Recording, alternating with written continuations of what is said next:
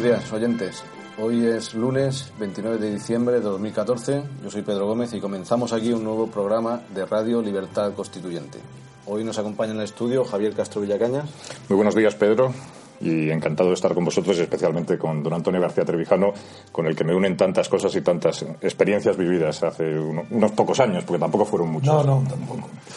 Y como siempre está don Antonio, que ya lo habéis oído, Antonio García Trevijano. Encantado de reunirme, de por lo menos que vosotros, mis amigos, me podáis oír directamente la voz por la radio, de estar con los eh, con Pedro y con Javier en un día como hoy donde los, los periódicos están muertos porque no saben lo que son noticias, porque el mundo tiene que recurrir a trucos de, de hacerle una entrevista a un jefe del Estado francés para ponerlo en portada, donde lo, más interesante es los accidentes de un avión malasio que desaparece, eh, según el país, la portada, un un barco italiano en el Adriático ardiendo, en la portada de Mundo, es decir, el desconcierto que la prensa no sabe reflejar las situaciones políticas de actualidad. ¿No te parece, Javier? Sí, no, es, un, es una realidad, luego lo, comentamos, pero si te parece, Antonio, y si le parece también a, Pedro, yo creo que eh, tenemos que hacer alusión a lo que está siendo un auténtico fenómeno hoy en, en, las redes, que es el artículo que, has firmado junto con Roberto Centeno en las páginas del Confidencial y que me parece, Pedro, que ya está también colgado en, la página del Movimiento Constitucional. Efectivamente, está colgado en nuestro diario, en diariorc.com y estamos, eh, igual que en Confidencial, está teniendo más visitas que otros artículos. El artículo se... me ha llamado Roberto también para felicitarme, es verdad, que por lo visto tiene un éxito que para mí me extraña porque son mis ideas desde hace 40 años, es que yo no, y, para mí son tan evidentes y sencillas que, que, la noticia para mí es que la gente se extrañe de oír la verdad. El artículo lleva por título Felipe VI, el discurso de la idiocia, y es todo un análisis del mensaje navideño del rey Felipe VI, donde le acusas directamente de que confunde los síntomas eh, eh, con el diagnóstico. Sin duda ninguna. Eh, y que hace un, análisis de la situación política española donde vuelve a convocar a las fuerzas políticas que son las responsables de todo lo que ha sucedido para que eh, solucionen y arreglen la situación política. Y yo, como experto que eres y, tantas cosas he aprendido de ti respecto a lo que es las diferencias entre una monarquía constitucional, una monarquía parlamentaria y la monarquía partitocrática que sufrimos actualmente en, nuestro país, la monarquía de partidos. Que técnicamente se llama monarquía de partidos. De partidos, monarquía de partidos. ser científico. En, en teoría, en una monarquía parlamentaria, el rey no tiene ni voz, ni opinión, ni discurso político. Es Inglaterra. Es el de el discurso del gobierno. Inglaterra, Reino Unido. Es el caso. Esa es monarquía parlamentaria. Pero en la monarquía de partidos que llevamos eh, sufriendo eh, durante, desde hace 35 años en nuestro país, el rey juega una posición política fundamental dentro de lo que ha sido el pacto de régimen y el pacto de consenso. Lo jugó Juan Carlos I y ahora lo intenta jugar Felipe VI. Y se vio en el discurso de, Nochebuena donde eh, intenta eh, jugar esa... Cambiar el escenario. Sí, invitando a las fuerzas políticas para que, actúen ante el desastre que, estamos viviendo, pero eh, yo creo que volviendo a cometer los errores que también cometió su padre, ¿no? que es intentar, mediante el consenso, solucionar los problemas que el propio consenso produce. Crea. ¿Eh? Como el tema de Cataluña, el tema de la corrupción y el tema de la crisis económica. Claro, la causa de todo los males que hay en España, la causa de que sea imposible la democracia en España es el consenso. Se ha lavado algo primitivo, algo que en la política moderna, desde la Revolución Francesa para acá, o desde la guerra de independencia de Estados Unidos eh, frente a Inglaterra, no existe. El consenso es propio de tribus primitivas. En la voz consenso en un diccionario de política anglosajón ni existe. Y si busca una, pues por eso la señora Thatcher decía que es eso del consenso, si es que no sabe ni lo que es, porque es la negación de la política. De la libertad política. es que es más, es que el consenso niega la posibilidad de que exista política. Ahora, dentro de que exista política, hay una política dictatorial donde no es la libertad, eh, otra oligárquica donde tampoco es la libertad la que la dirige, y hay una política democrática donde sí es la libertad. Por eso, más que el consenso que niega la libertad, eso es evidente, pero es mucho más grave, es más atrasado, es más infantil, es más causante de corrupción y de hundimiento de un país. Y es que el consenso niega la posibilidad de que haya política, porque la política consiste en la expresión de los diferentes modos de concebir el gobierno de una ciudad o un Estado. Y el consenso es la negación de que existan diversos modos, sino un solo modo. ¿Y en qué modo consiste ese? Algo imposible que no existe. Y es que ricos y pobres se estén de acuerdo en el consenso. Entonces eso solamente es posible mediante la corrupción, es decir, mediante los representantes, que los representantes de los ricos y los pobres tienen que estar corrompidos y fingir que hay un acuerdo entre pobres y ricos, que es mentira. Pues eso es, la, España, el fracaso de España es ese, que el, el consenso implicaría que toda la clase política está de acuerdo en lo mismo. Y eso es imposible, porque donde hay, donde hay diferencias sociales, tiene que haber diferencias políticas. Si no es que es falso el sistema político. Ese es el resumen. Y también hay diferencias políticas entre los que dicen creer en la unidad eh, nacional, en la unidad de España, y los que creen en la, en la independencia de, de, las regiones, el caso de los nacionalistas. Y se acude al consenso, y eso sería otra contradicción, porque se ponen de acuerdo fuerzas que en teoría tenían que estar eh, en disputa, que tenían que estar enfrentadas, pero por el pacto de corrupción, por el pacto de, régimen del consenso, 35 años hemos estado bajo esta oligarquía y ahora se pretende eh, reformular eh, los pactos del consenso con un nuevo rey, con Felipe VI, y que invita a las fuerzas políticas, incluidos los nacionalistas, para reformular, porque el consenso es como montar en bicicleta, se, tiene que estar pedaleando para que siga funcionando, o sea, no, no se puede paralizar, es un pacto que, necesita que se esté renovando. Pero hay una novedad hoy en la noticia, la única que yo veo interesante en las portadas, y es que por primera vez aunque ya se intentó este año, en el mes de mayo, ya las fuerzas nacionalistas separatistas acuden al consenso entre ellas contra el consenso de las no separatistas. Así que ahora hay dos consensos. Uno, el que, el que se llaman centralista y otro, el consenso separatista. El, por eso, de Urcullo y más, mm. está en los periódicos hoy y es la primera noticia que vamos a comentar y voy a comentar, empezando, si te parece, Javier, con lo que hago siempre, que es la crítica al idioma. Al idioma empleado por la prensa y por los partidos políticos. El enemigo del idioma español, el enemigo número uno, no es la ignorancia, no es la falta de conocimiento, ni tampoco es eh, los neologismos, ni la incorporación de palabras de origen inglés, anglosajón, anglosajón al vocabulario del de los negocios o del derecho. No, no, no. El enemigo número uno es la corrupción del, idioma que implica la corrupción moral. Así, donde hay corrupción moral se corrompe el idioma de los políticos para inventar palabras que justifiquen sus acciones sin que emplear las palabras corrientes y del idioma español que delatarían la degeneración de los políticos. Para eso inventan nuevos términos. Y ahora Veamos el ejemplo. País, diario El País, presumido, presumiendo de intelectual.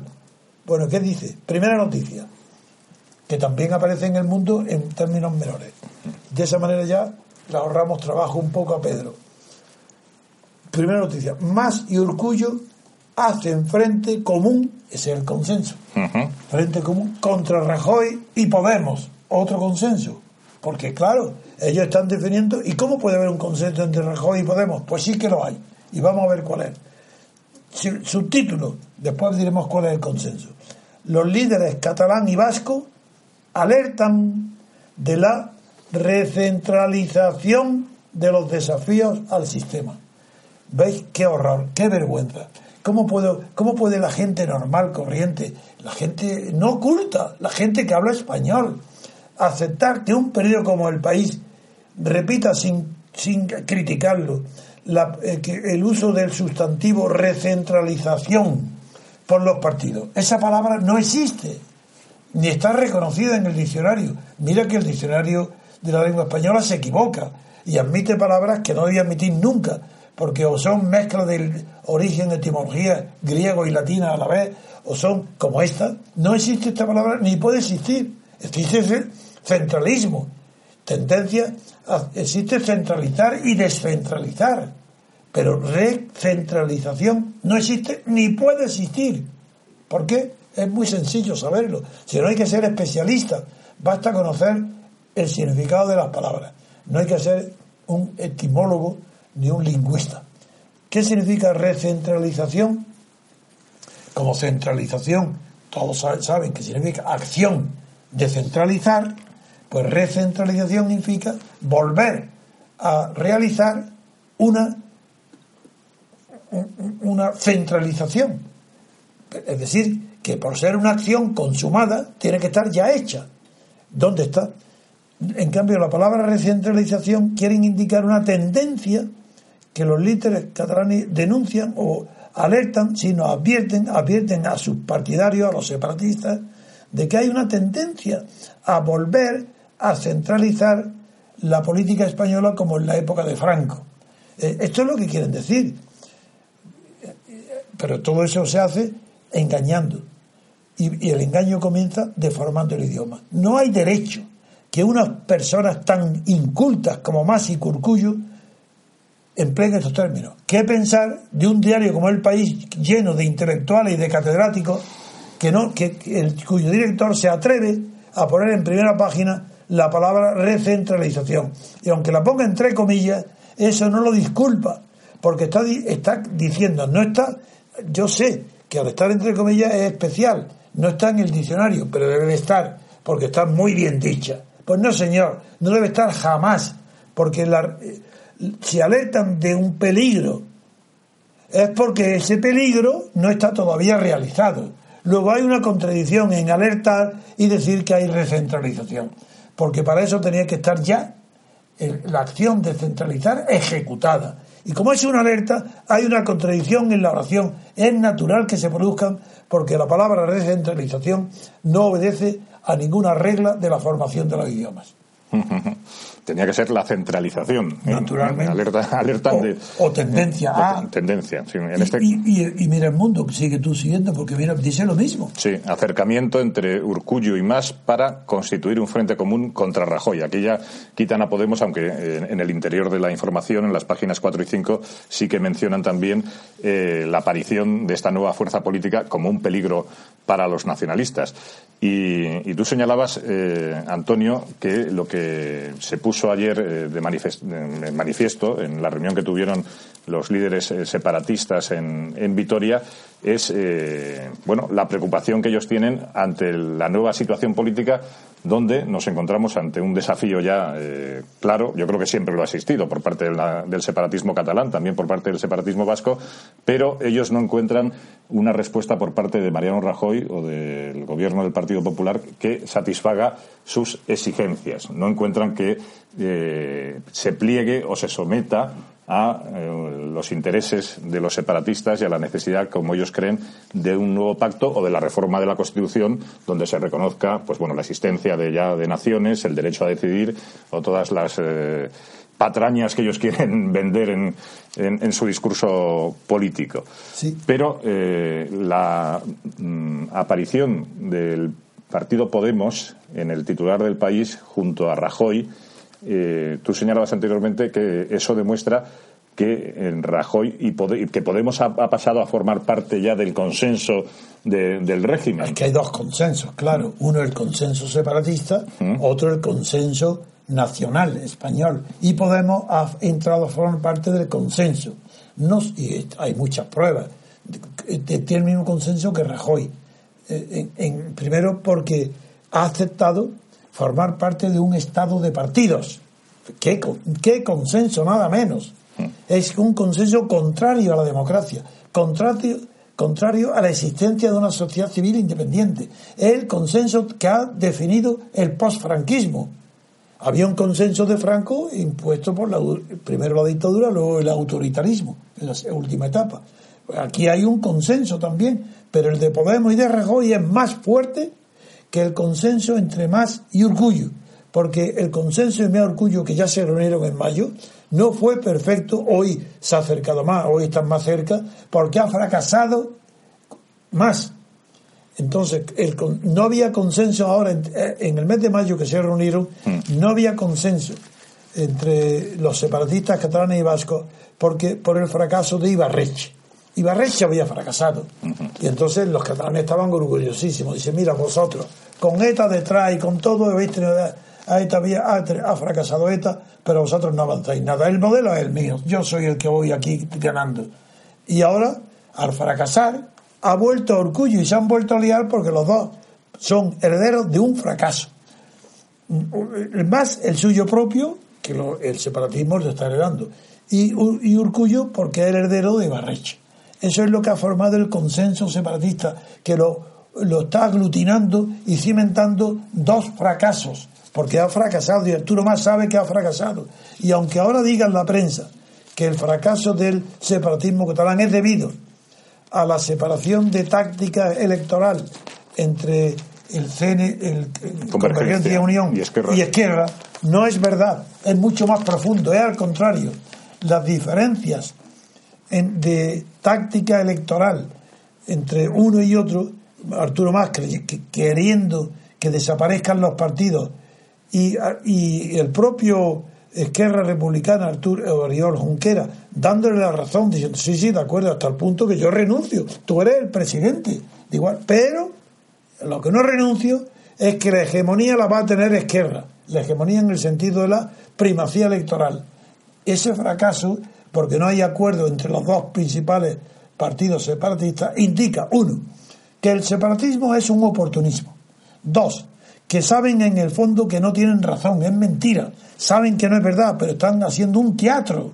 Y en ese teatro no puede ser que en el teatro, para seguir haciendo teatro, uno de los adversarios, que es que el republicano le dé el triunfo a, a, Convergencia Unión. Eso sí que no. Entonces no acepta una lista única, quiere que cada uno vaya con su sigla, porque es que la Republicana cree que va a ganar.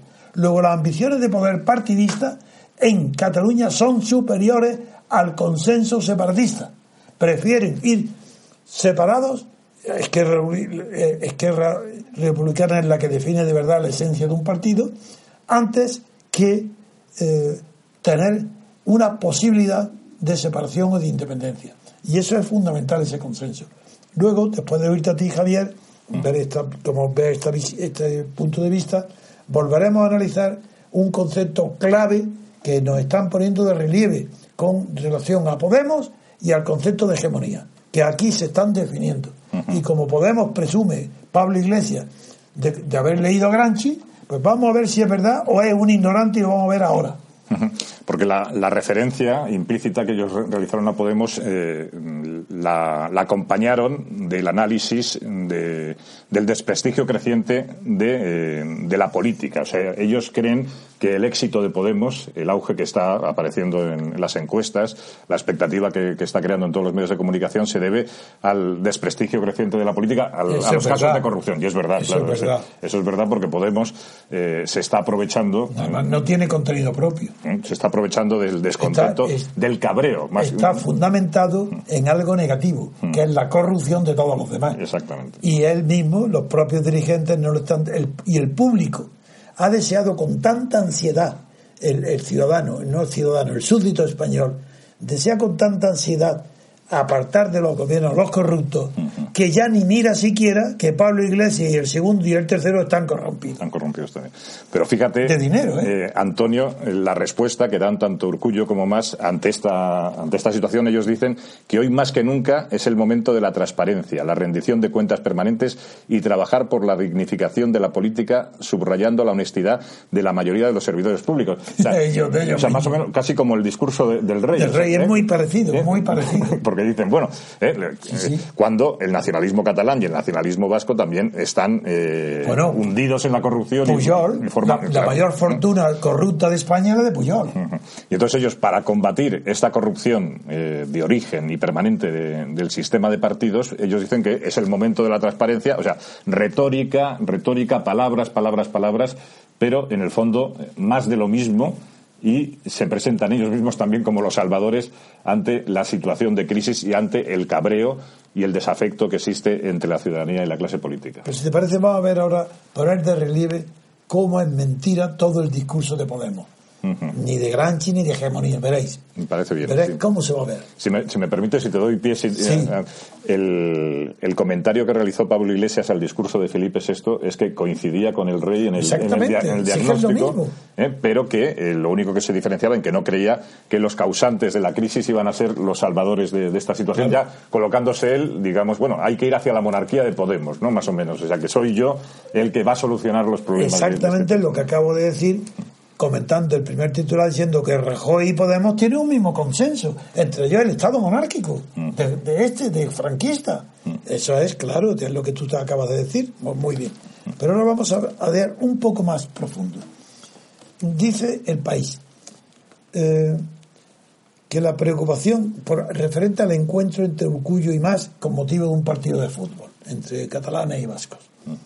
Dice que en la reunión que ambos líderes autonómicos celebraron en Vitoria, también expresaron preocupación por la irrupción de Podemos en el panorama político y la amenaza y la amenaza amenaza que esa formación supone para conservar la hegemonía nacionalista. Este es el concepto que iba que va a poner de relieve lo que estamos el discurso que yo sostengo desde hace 40 años o 30, sí, desde que murió Franco, antes, para conservar la hegemonía nacionalista existente en ambas comunidades. ¿Existe o no hegemonía nacional de los partidos nacionalistas separatistas en Cataluña y en el País Vasco? Existe, es verdad que estando en minoría electoral con relación a la mayoría absoluta, pero siendo los primeros, los que tienen el primer eh, puesto electoral por el ranking, ¿eso se llama hegemonía? Digo, sí, se llama hegemonía electoral.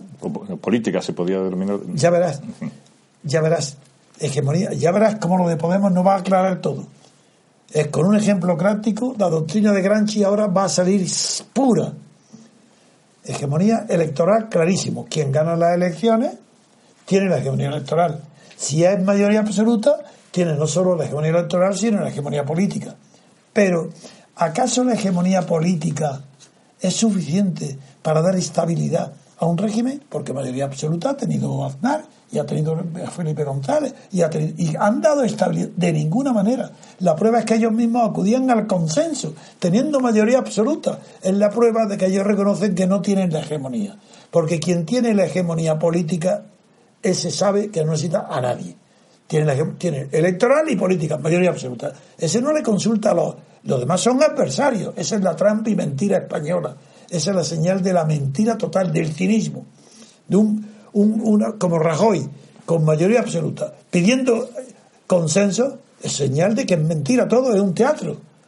Porque no tiene, porque como no tiene la hegemonía política, no se atreve a poner en práctica lo que podría hacer utilizando simplemente la mayoría absoluta. Bien, pero es que queda un concepto que nadie habla de él, ni Podemos sabe lo que es, y por eso digo yo que no he leído Granchi, que el concepto de hegemonía política se da solamente en el seno de la sociedad civil, mientras que en España todos los partidos, por definición, están excluidos de la sociedad civil, están en el Estado, porque son, se llama así, en la ci- definición científica, que de los partidos en, el Estado como el español ha hecho la jurisprudencia alemana, lo define como órganos del Estado. No, no es que sean financiados solo por el Estado, hecho por el cual se sabe ya que un partido financiado por el Estado pertenece al Estado. ¿Es enemigo de quién es enemigo? ¿De quién va a ser? De la sociedad civil.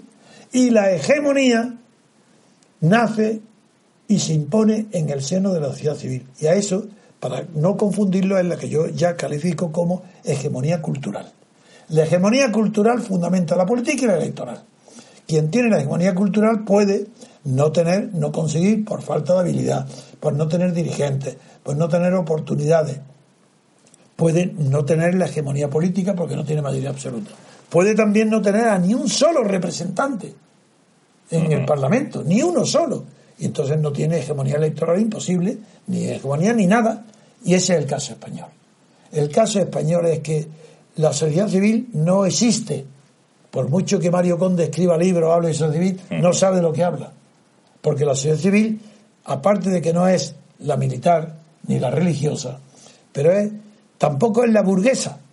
sino que todo, todo lo que es la economía de consumo y de producción, todo ese mundo gira en torno eh, de unos agentes, actores que forman parte de lo que se llama sociedad civil.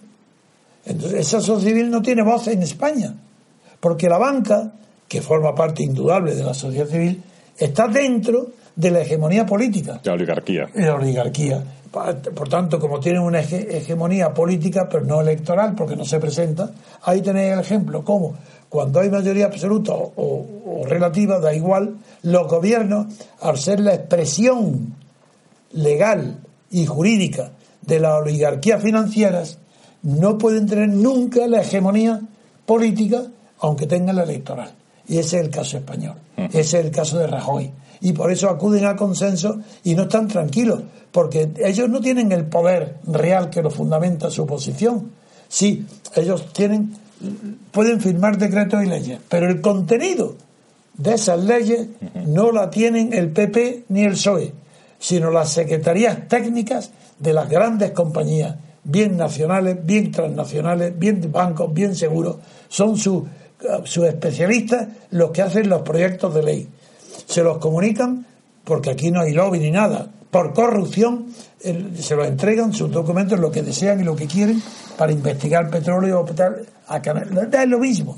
Todos los grandes proyectos económicos no están preparados por nadie perteneciente a los partidos. Nadie. Porque, como veis, los, los partidos son unas personas ignorantes, catetas, incultas, no conocen el idioma español, no son nada.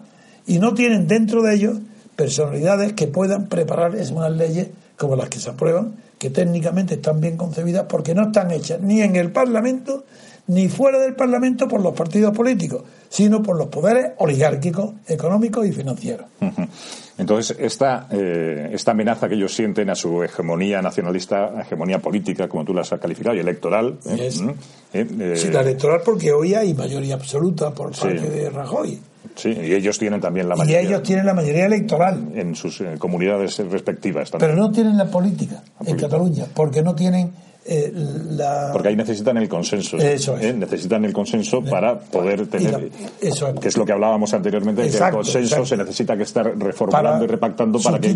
sí. Para, para que, para que Para la hegemonía. Donde hay consenso no hay hegemonía. Claro.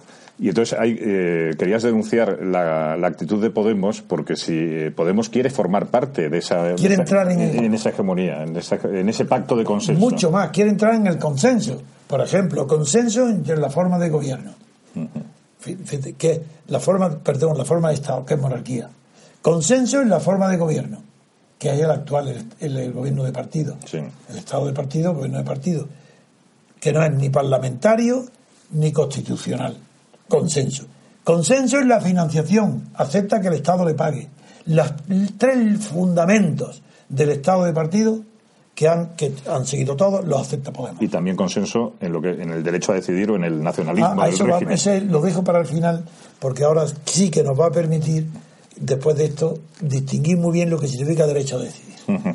Porque ahí tampoco podemos eh, presenta ninguna alternativa. Lo, dijo que lo dejó al final después de nuestra conversación. Ahora, no para el final del programa. Perfecto, sí, sí, no, pero que lo que te quiero indicar que ahí tampoco podemos presentar ninguna alternativa ni ninguna idea original respecto al problema de eh, separatista que existe en España, sino que ellos se quieren eh, subir al carro eh, de, lo que es la, hegemonía política, de la hegemonía electoral, se quieren subir al carro y ven con buenos ojos el, llamado derecho a decidir, lo que pasa que lo intentan camuflar en el derecho a decidir sobre todo, ¿no? en esa idea que tienen ellos de la democracia como un sistema en el cual se puede decidir sobre todo en cualquier momento. ahora voy a, aprovechar esto para, como siempre que puedo, dar ideas tradicionales, cultas, producto del estudio y reflexión sobre esto que acabas de decir. Mm. Es la siguiente.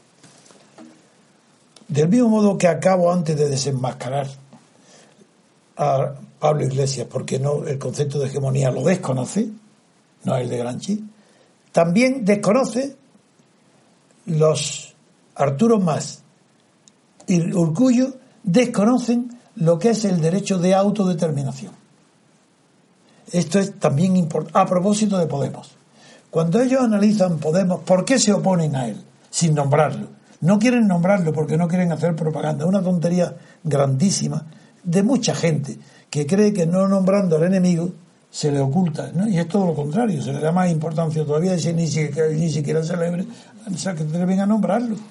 Cuando todo el mundo sabe que se refieren a ellos. Naturalmente, se, o sea, que queda más en evidencia. Más en evidencia del miedo que le tienen. Bueno, pues vamos a ver, analizar un poco más eh, seriamente este asunto. Se oponen. ¿Por qué se oponen? ¿Por qué? Y dicen, pues porque eh, leyendo el, el, texto de sus discursos, de su, el resumen de sus posiciones, dicen, porque ya mm, eh, ha dicho Pablo Iglesias, no me veréis darme abrazos con Rajoy ni con más. Amigo, ¿qué es esto? Lo de Rajoy, bien, se entiende, le va a disputar el poder. Pero con más, ¿eso qué quiere decir? Porque antes ha dicho que defiende el derecho a decidir, pero que le gusta, le gustaría que, que Cataluña no se fuera de España. Es decir, ha, expresado, primero, un gusto no, no, hombre, yo no quiero que Cataluña se vaya. Son tantísimos los españoles que piensan igual que él. No queremos que Cataluña se vaya. Pero si es como, pero si es que ellos son unos ignorantes tan grandes que no ignoran que Cataluña no puede irse, es imposible, si, a no ser como resultado de una guerra civil entre catalanes en la que participe el resto de España y los separatistas ganen con muertos y con guerras civiles y con frentes y con toma de ciudades y con incendios y con todas las tragedias. Sin eso no puede irse de España porque está en España y forma parte de España y no puede irse sin destruir la idea de España. Eso es imposible. Por tanto, ya por eso voy a examinar con lupa lo que quiere decir para ellos derecho de autodeterminación. Bien, pues cuando dice Pablo Iglesias que, está, que, participa del derecho a decidir, pero que no le gustaría que se fuera a España, está diciendo derecho a decidir sobre todas las cosas, como dijo, inmediatamente. Es decir, que si todos los españoles en un referéndum donde participen catalanes, vascos, gallegos, andaluces y canarios, los españoles deciden por mayoría simple, un, me toma uno, que Cataluña se vaya, que se vaya, está bien. Ese es el derecho a decidir. Qué ignorante por absoluto que no conoce ni por, ni por qué nacen las naciones, ni por qué desaparecen. No sabe nada de nada de historia. Bien, ese ignorante de Podemos ha dicho la verdad. Ha dicho, me gustaría que no se vaya a Cataluña, pero derecho a decidir lo tenéis. Los derechos a decidir los catalanes solos. ¿Y qué dice Arturo y más? Aquí está la, su ignorancia. Dice, ¿cómo? Este hombre no nos gusta, es un peligro. Dice, la, la referencia implícita a Podemos se acompaña, se han referido cuando han dicho que, eh, Pablo Iglesias que no quería darle abrazo a Rajoy o a Mar. Mm. Dice, esa referencia se acompaña con una preocupación referente a que tanto más como Urcullo manifiesta por, por, lo que han manifestado por el desprestigio creciente de la política y que atribuyeron a la desconfianza de la sociedad hacia los partidos políticos. ¿Pero cómo? consecuencia de la crisis financiera. No, señor. Sí, claro, pero no es la crisis financiera. Esa no, interviene. si nace Podemos no es consecuencia de la crisis financiera, ni de los desahucios, eso es otra cosa. La corrupción, sobre todo. Nada más. Es la corrupción la que ha hecho nacer a Podemos. Luego, ¿qué significa malas prácticas? Nada. Malas prácticas asociadas a la política. ¿Pero qué significa malas prácticas y buenas prácticas? ¿Dónde está el manual? Pero si la política es una improvisación permanente para hacer frente a la solución o para encontrar solución a los problemas que cambian de un día para otro, porque así las sociedades no están paradas. ¿Qué es eso de malas prácticas? ¿Quién puede definir una vez en la vida lo que son buenas prácticas en la política? Nadie. Es que Aristóteles nos definió las buenas prácticas, es que nos sirve de algo el conocimiento de toda la filosofía, de toda la historia política del pasado para saber cuáles son las buenas prácticas, pero si las prácticas dependen de los problemas y los problemas cambian todos los días, según el valor de las monedas, según las tecnologías, según las guerras que en Filipinas o, en Turquía. Esto, esto se ve la ignorancia de uno y de otro. Pues bien, esto que ha servido para poner en de relieve que el derecho de autodeterminación, aunque todo el mundo cree, como insisten los catalanes, diciendo, pero hombre, Si pedimos el derecho de autodeterminación, no estamos que en el referéndum se decida la independencia. Eso no lo pedimos. Somos demócratas y por eso emplean la palabra democracia. Si no estamos diciendo que no que, que aprobemos la separación de Cataluña, no, no. Estamos simplemente pidiendo vuestra opinión de si debe o no debe separarse. Eso, eso es la democracia. Así, pues aquí estoy viendo que es mentira. Porque cuando dice Podemos lo mismo, ellos dicen, no, no, esto es un peligro. Lo que es mentira. Lo que entonces, para ellos, derecho a decidir no es lo que dice Pablo Iglesias. Para ellos, derecho a decidir es derecho a independizarse. Derecho a la independencia. No es a la autodeterminación. Eso es lo que yo quería poner de relieve. Sí, sí, sí, Y también llama la atención en esta frase que acabas de, comentar, Antonio, que también lo que le molesta más es que le comparen con Rajoy, ¿no? Dice que. Hombre. ¿eh? Y entonces, pero llama la atención precisamente por lo que comentábamos anteriormente del consenso. Cuando se han dado abrazos, no abrazos, cuando se han dado besos, eh, besos ¿eh? y, todo tipo de, cariños entre la casta política de, nuestro régimen. Que es la clase política. Eh, luego ellos eh, no quieren identificarse unos con otros y les molesta que, cuando están identificados. Y y Podemos dice que no se va a dar abrazos con, con Rajoy y con más porque también de esta manera critica al líder eh, de la CUP, de la candidatura de la Unidad Popular, no puede. Que, es de extrema izquierda y que se dio un abrazo indecente con más. Pero en el fondo eh, Podemos y Pablo Iglesias ya está lanzando guiños y ya eh, le gustaría abrazarse con todos ellos también. ¿A Pablo Iglesias? A Pablo Iglesias, incluso, Completamente. incluso con el rey Felipe VI. Eso es seguro. Ya le dio la mano en una foto que aparece. No, no, no, seguro, seguro. ¿Mm? Pero por eso el problema de la casta, aunque tú lo dices porque tiene un significado popular aceptado, ¿Mm? es mentira. Lo que hay es clase política, ¿Mm? no casta. la casta a la India. Aquí estamos ante una clase política. Y Podemos o sindicatos profesionales del poder, como, yo lo definía hace tiempo. Y Podemos, Pablo Iglesias, forma parte del sindicato de poder, forma parte de la clase política que sostiene la monarquía de Felipe VI.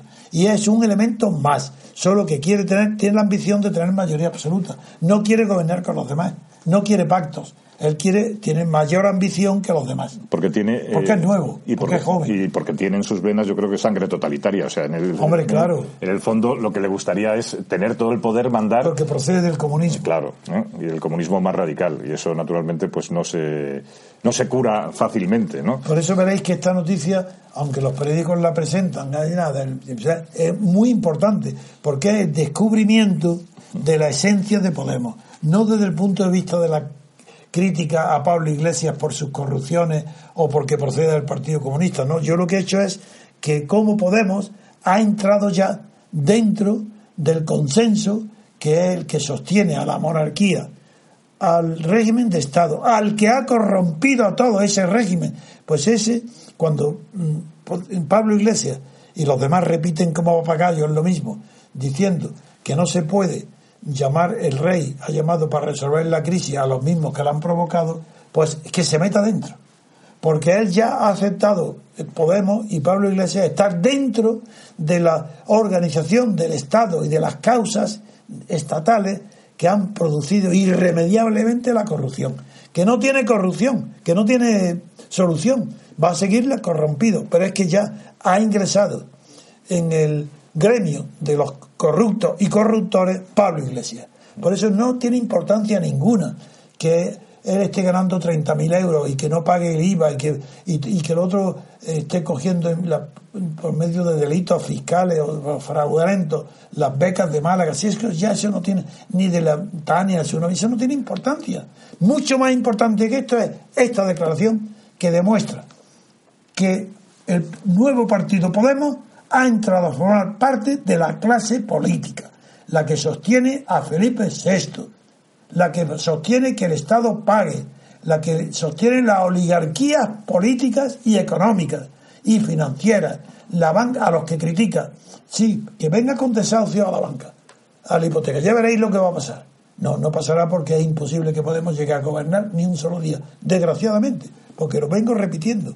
Yo desearía, como no tengo yo corazón para destruir, ni incendiar, ni matar, es imposible, pues podemos, que Podemos arrase, que, saque mayoría absoluta, que gobierne una semana.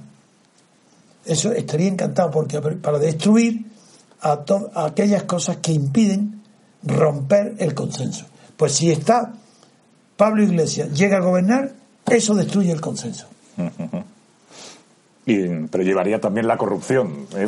con él. Por eso lo destruye, porque ya no hay esperanza. Ya, ya. ya, habría que ir a una república presidencialista. Pero, pero fíjate, con separación de poderes. Pero fíjate, Antonio, cómo eh, el régimen, eh, que todo lo toca y todo lo, lo corrompe, y, sus herederos o sus, las situaciones que, que aparecen como posibles soluciones a la crisis actual, llevan también la corrupción dentro de ellas eh, también el país, en el día de hoy, eh, nos da una información sobre el borrador de la Constitución para la República Catalana, ¿no? Ah, sí. Que, yo ah, creo que, tú, tenías señalado ahí. Sí, lo he visto, lo he eh, visto. porque es, curioso, ¿eh? Es un juez de Barcelona, de la Audiencia de Barcelona, Santiago Vidal, que, que por lo visto ha redactado un borrador de una futura Constitución para la República Catalana que se va a hacer público el próximo 7 de enero, donde se defiende una Cataluña organizada como república no presidencialista. Exacto, o sea, la, que temen. la corrupción, otra vez ahí. Absolutamente, para que, no haya separación de poderes. O sea, que esto, eh, la corrupción trae como hijos más, más corrupción. O sea, aquí Podemos y la independencia de Cataluña, más corrupción todo. Sí, porque rechaza la separación de poderes. Claro, y lo dice clarísimamente. Pero luego eso, por otro lado, tiene la utopía de figurarse que puede existir en Europa en Europa, dentro de un Estado grande, una separación de un trozo de ese Estado, de España, Cataluña, sin ejército. Sin ejército, lo dice también. Como Costa Rica. es decir, ¿qué duraría una, ante el sueño fantástico, la, la hipótesis de ciencia ficción de una Cataluña independiente sin ejército? ¿Qué duraría? Pues ni un. por la invasión del ejército español en dos días pero no hace falta invadirlo. Es que la amenaza de intervenir hace que salgan corriendo y crucen los Pirineos Arturo Más y toda la compañía. Pero es que se van nada más que decirle, oye, que vamos para allá. Salen corriendo. Pero si no ha habido nadie mayores partidarios de la dictadura de Prim y de la dictadura de Franco que la burguesía catalana. Pero es que acaso es que no saben historia. Es que creéis que estos van a ser más valientes. Estos son los más cobardes. Pues están corrompidos ellos van corriendo de Cataluña para salvar a su dinero que está en Suiza o en Andorra. Bueno, en Andorra a lo mejor se refugian todos. Pues lo repiten varias veces a lo largo de la información. ¿eh? Dicen, el borrador de la Constitución opta por una república no presidencialista, sin ejército y con la doble nacionalidad en el caso de una hipoteca hipotética Cataluña independiente. Y que, y que, durante un tiempo siguen vigentes las leyes españolas. o sea, todo un, todo un disparate. Es una caricatura, es claro, una broma. Pero, pero lo, triste es que es realidad, Antonio. Que es, realidad, es que esto, eh, lo estábamos comentando, es que el, los herederos del régimen, o sea, lo que... pero, ¿Sabéis lo que ha llegado además a ser? Una semejante idiotez como esta de ese juez ha provocado que la Comisión Disciplinaria del Poder Judicial ha tenido que rechazar una propuesta recibida de que lo suspendieran cautelarmente a este magistrado. Pero que diga lo que le dé la gana, si eso es una novela. Claro. Además, bueno, él dice que lo hace por iniciativa propia sin que se le haya encargado nadie. Pero luego, en cambio, se habla, hay párrafos en la información que parece que, que, que la ley que esto está apoyado por mucha más gente. Claro, claro, no, esto no es una iniciativa particular de un, de un señor, sino que lo dice aquí el borrador de, el borrador de la Constitución. ¿eh? No, no, pero además que habla en plural. Dice, los expertos son partidarios de la creación de una sola Cámara. Pero ¿cómo los expertos? Entonces ya no es un juez. Ya, son más, es más gente, claro. sí. está mintiendo. Ah, porque todo es mentira, como tú es dices. Que todo, todo es mentira. Y, todo es engaño a, la opinión pública y a, y a, los españoles. Pero yo creo que tanto en el caso este de la alternativa de Podemos como lo que podría pasar en Cataluña si se declara eh, independiente es que sería más corrupción, más desastre. Lo mismo que hay. Eh, lo mismo que hay y peor incluso. peor por ser más pequeño. Más pequeño. Porque lo sufre más el el, súbdito. pues, pues, no sé si, Antonio, si te parece, comentamos la, la, otra, la, otra noticia, lo de la noticia principal del diario El Mundo, es la entrevista que realiza al primer ministro francés, a Manuel Valls. Eh, una entrevista realizada por el director del periódico, Casimiro García Vadillo, y Ana Alonso, donde, eh, bueno, eh, Francia también, y tú lo conoces mejor que, nadie porque tienes mucha relación, está viviendo una crisis política. La conozco casi como el España. tremenda. Y ahí aparece un fenómeno que es el de la extrema derecha, el del Frente Nacional, también anti clase política, es un poco, eh, y eso Gabriel Albiac lo ha comentado aquí muchas veces, que lo que pasa en Francia con el Frente Nacional es lo que está pasando en España con Podemos, que es una fuerza, sí, en otro sentido, pero una fuerza política que surge contra la clase política, contra los profesionales del poder, los que están ahí eh, situados y con un carácter populista, con un discurso muy demagógico, muy que no se moja absolutamente por nada, sino que parece que tiene las grandes soluciones eh, mágicas para, para solucionar los problemas. Y yo creo que está, eh, claro, Manuel Valls también es un representante de la socialdemocracia europea, del socialismo, que está en crisis, que no tiene soluciones. para, de derecha también, igual, sí. Y, pero, pero hace también una defensa de los Estados-nación. Él dice, soy patriota y quiero ir a los Estados-nación. Los países de la Unión Europea no deben dividirse.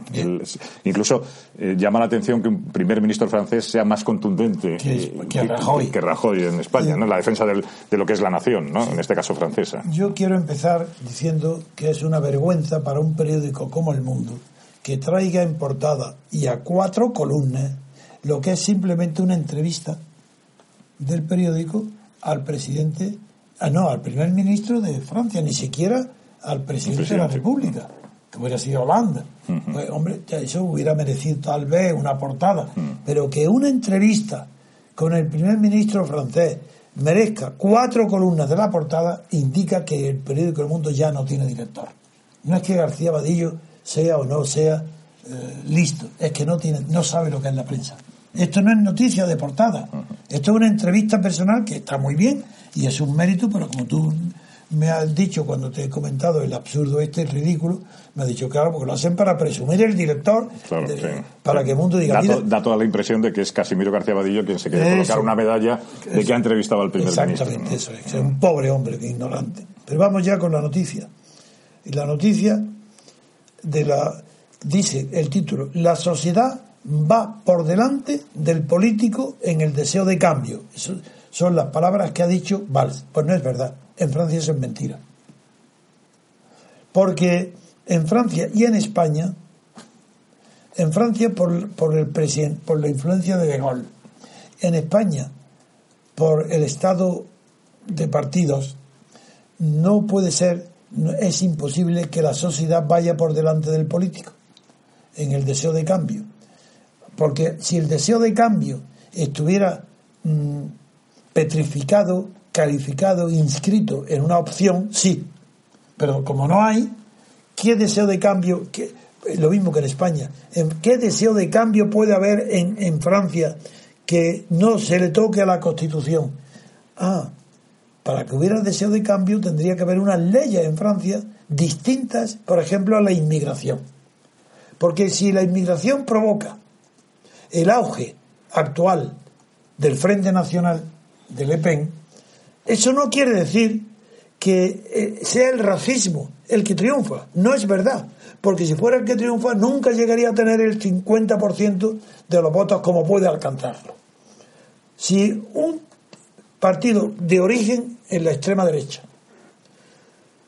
que en el origen se opone a la darle toda clase de derechos, igual que a los compatriotas, a los extranjeros.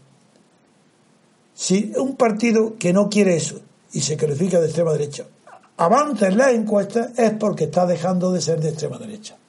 A no ser que digamos que la extrema derecha va a ocupar la sociedad, que la sociedad va delante del político. Ah, entonces la sociedad va por delante hacia la extrema derecha. Mentira. Eso no se lo cree nadie. Eso no se lo cree nadie. Pues esto es lo que yo veo como no solamente el mundo, sino que los propios Valls es una persona que no vale nada. Es un oportunista más. Que tiene la simpatía en España que procede de, España porque nació en Barcelona. Pues si, si es un mal gobernante, prefiero que hubiera nacido en París. Porque es verdad que le tengo una simpatía enorme a Francia, pero no tanta como a España. Me es más simpático España que Francia.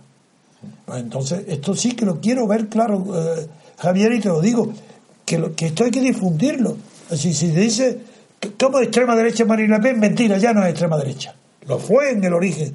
Y el padre, que llegó a tener triunfos muy importantes, empezó a dejar abandonar, a darle la espalda a la extrema derecha, sin abandonar ninguna de sus reclamaciones fundamentales. Y yo vuelvo en la inmigración, lo repito continuamente, me acuerdo de Emerson. Emerson, ¿cómo iba a ser de derecha Emerson? Si era la vanguardia del pensamiento filosófico de la, con la filosofía trascendental que incorporó a Estados Unidos a, la filosofía de Kant. Cualquier cosa, Emerson. Pues Emerson dijo en un discurso, que, que a veces lo he resumido aquí, de la hipocresía de sus ciudadanos, de sus compatriotas, la hipocresía de lamentar y rasgarse la vestidura porque a miles de kilómetros de Estados Unidos había hambre en, en Etiopía o en Kenia y que sin embargo no se compadecían de lo que había al lado de sus pueblos, en sus ciudades, los americanos unos de otros. Yo digo igual, pero si es que la inmigración está mal enfocada, si un país, ni España, ni Francia, ni, Estados Unidos, si tiene potencia Estados Unidos, muy bien, Mientras tenga potencia, perfecto. Pero España no puede permitirse tener una libertad de inmigración como Estados Unidos. No puede, y Estados Unidos la está limitando. No puede, porque lo natural es lo bueno. Y lo natural es, uno, que el español, primero, si hay pocos puestos de trabajo, primero se los reserve para los españoles. Segundo, si sobran, si ya los españoles no bastan para cubrir todos los puestos de trabajo, que se los dé a sus prójimos, ¿Y quiénes son los próximos? Los próximos. Por tanto, ¿quiénes son primero? Los que participan de su cultura. ¿Quiénes participan de su cultura? Los latinoamericanos. Entonces, que los suramericanos les dé la noble nacionalidad, perfecto, y que el que necesita trabajar, acogerlo con alegría en España. Luego, después de eso, ya hay otro próximo que ya no es por lengua, sino por vecino, que es Marruecos. Pues muy bien, para admitirlo, pero por ese orden. Primero, si hay puesto de trabajo para los españoles, primero. Y eso lo digo yo, que soy revolucionario, para que os enteréis de una vez. Yo no, porque yo lo que no soy es revolucionario social, soy revolucionario político, porque el valor primero para mí es la libertad, no la igualdad, porque la igualdad es imposible. No puede haber igualdad por mucho que se quiera. Tiene que haber una dictadura que la imponga para la corrupción de la clase dirigente de la dictadura porque la igualdad no puede existir. Existe tendencia a la igualdad, se pueden dar derechos a los derechos sociales del estado de bienestar, está muy bien, todo aquello que se pueda dar para educación gratuita, sanidad gratuita, eso sí, pero eso no es la igualdad. ¿Eso qué va a ser la igualdad? Entonces la igualdad no es posible. En cambio la libertad sí. Allí donde hay libertad puede haber menores diferencias, menores desigualdades. Donde no hay libertad hay una desigualdad total y es que aparece lo que llama Podemos casta, que es la clase política. Donde no hay libertad, hay casta. ¿Queréis combatir la casta? Dar libertad. ¿Acaso Podemos anuncia libertad? En sus millones de palabras utiliza todo lo que es referente a la igualdad. A la igualdad, igualdad, desafío, hipotecas, todo sin conocimiento del derecho. Da igual. Pero ni una palabra hablando de libertad. Ni una. Mientras que mi discurso, desde que tengo esa razón, jamás dejo de hablar de la libertad, porque es lo único. Es lo que no tenemos. Y nada de Estado de partido. Pues eso es lo que deduzco de este error del mundo de publicar en portada y segundo, de criticar la opinión de, del Valls, del, del primer ministro Manuel Valls, la opinión de que la sociedad no va por delante del político, porque en el deseo de cambio el político tiene sujeto a la sociedad, la tiene una brida puesta, de tal manera que la sociedad ni siquiera sabe cómo puede cambiar. No tiene modelo de cambio, no sabe nada. Por, eso, por eso aparece Podemos y la gente le vota, porque es ignorante. O el Frente Nacional, claro. siempre aparecen políticos, siempre están los políticos que aparecen. Eso es, exactamente. Luego es falsa esta opinión. Pero fíjate, eh, Antonio, en, porque en la entrevista al primer ministro francés da lugar también a un editorial. Ah, no lo he leído. Pues en el editorial vuelven a repetir pues uno de los mantras que yo creo que se que, se, que han insistido. Nuestra, ¿Cuál es el origen de mantras? ¿Eh? Aunque yo sé qué significa. Bueno, en la India de una frase que se repite permanentemente, ¿no? Para yo creo que eh, manipular las conciencias y hacer creer. ¿eh? En, otros países existe o en España nada más, el mantra. No, hombre, yo creo que es en, ¿En España. Europa se en- sí, no sé si en Europa se. Yo no lo sé. eh, pero aquí en España, desde luego. Yo en Francia no lo veo. No lo, nunca. no lo escucho. No. Aquí en España sí. Bueno, pues aquí, eh, el editorial del Es mundo. que yo, y- y- yo no sabía el origen, aunque parecía, y lo tenía confundido con el, ¿cómo se llama? El, el Tom Manta, ¿cómo era? Tom Manta, no sabía no, si pero- era Tom Manta o Tom No, Manta. bueno, una idea que se repite permanentemente como y, y que ya sabes el- lo que se, una mentira repetida mil veces pasa a ser verdad, ¿no? Goebbels. ¿eh? dice Francia más que nunca necesita un partido socialista fuerte y adaptado a los nuevos tiempos que canalice el voto de la izquierda ideológica. Dice lo mismo ocurre en España. Aunque aquí el PSOE siente la presión desde su izquierda con la aparición de Podemos. La dirección socialista puede dejarse llevar por la tentación del discurso populista para hacer frente al ascenso de la formación de Pablo Iglesias. Pero sería un intento vano que aceleraría la caída socialista y eso sería nefasto para España. El país necesita un Igual P- que Rajoy. el país necesita un PSOE renovado y sin complejos que se consolide como alternativa al Igual gobierno, que Rajoy. ¿no? Cuando todos sabemos que el PSOE ha sido una pieza fundamental de la corrupción del régimen y de La primera. la primera y que si desapareciera no pasaba absolutamente nada. Nada, la corrupción de hombre, igual que en Italia fue Crashi, Hombre, que eso- que tuvo que huir a Túnez, y antes de morir, y pues Felipe González, en lugar de haber sido Túnez, está multimillonario y con- de sabio consultor en la Unión Europea. Pues este es el mantra que mantra. de la, del editorial de, de hoy de- del mundo y que como tú bien indicabas lo, lo dice eh, lo, lo dijo también Rajoy en su discurso del otro día Sí, que es sí. la necesidad del PSOE. Pero es que dijo literalmente, Lo mismo. es que deseo, lo pidió, que quiero el triunfo del PSOE. Sí. Es decir, un rival, por, figuraron la falsedad Ahí está el española. consenso también, claro. Ahí está. ¿Qué falsedad tan grande tiene eh, que tener la sociedad española para que un rival político desee fervientemente el triunfo de su rival? Mm. Ese es el fracaso, no, es la confesión de que todo es mentira. Y además, eh, fíjate que si es mentira, hacer creer o pensar que se va a gobernar mejor con una coalición entre el PP y el PSOE que con la mayoría absoluta o el gobierno de un solo partido. tiene. Que él tiene. Es una cosa completamente absurda y es, y es un engaño y, es un, y, y que la gente no se dé cuenta de que esa situación sería todavía mucho peor que, que el gobierno de un partido eh, que Es tiene. peor. eh, claro. Pero claro, él dice esto ahora porque sabe que ya mayoría absoluta la va a perder. Entonces está tirando desde el gobierno la red diciendo, ojo, cuidado, que yo ya te estoy diciendo que te quiero fuerte, porque si en las elecciones no saco mayoría absoluta haremos coalición. A lo que el PSOE Ha respondido que de ninguna manera. Y los tiene desconcertados. Porque ahora la estrategia del PP era esa.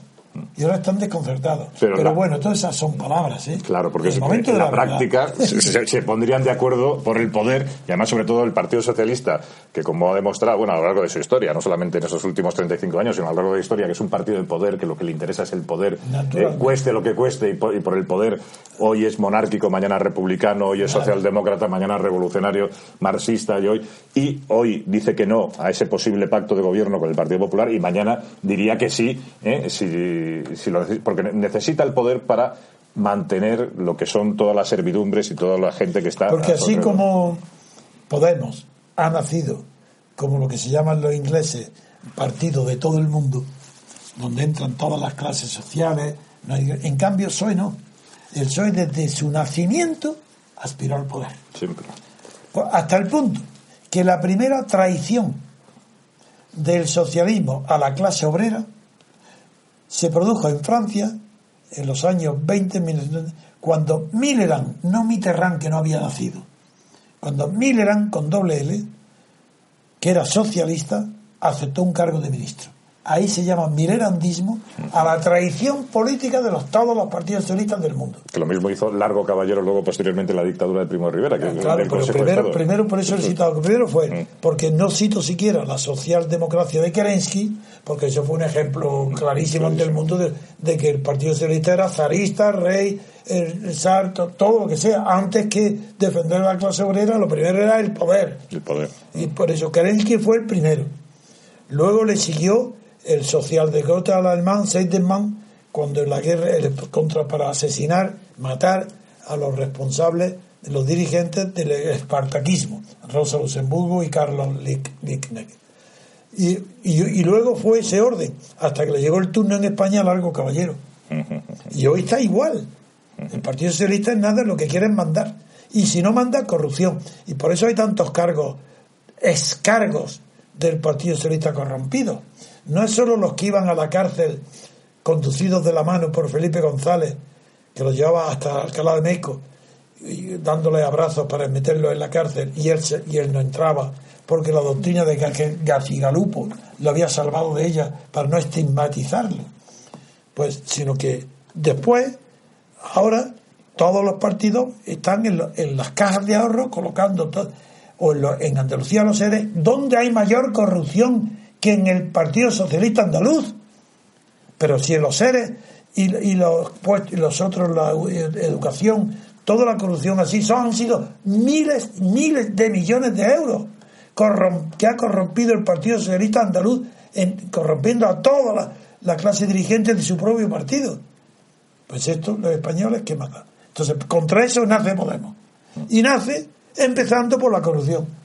Pero ¿qué, qué, pasa con los partidarios de Podemos?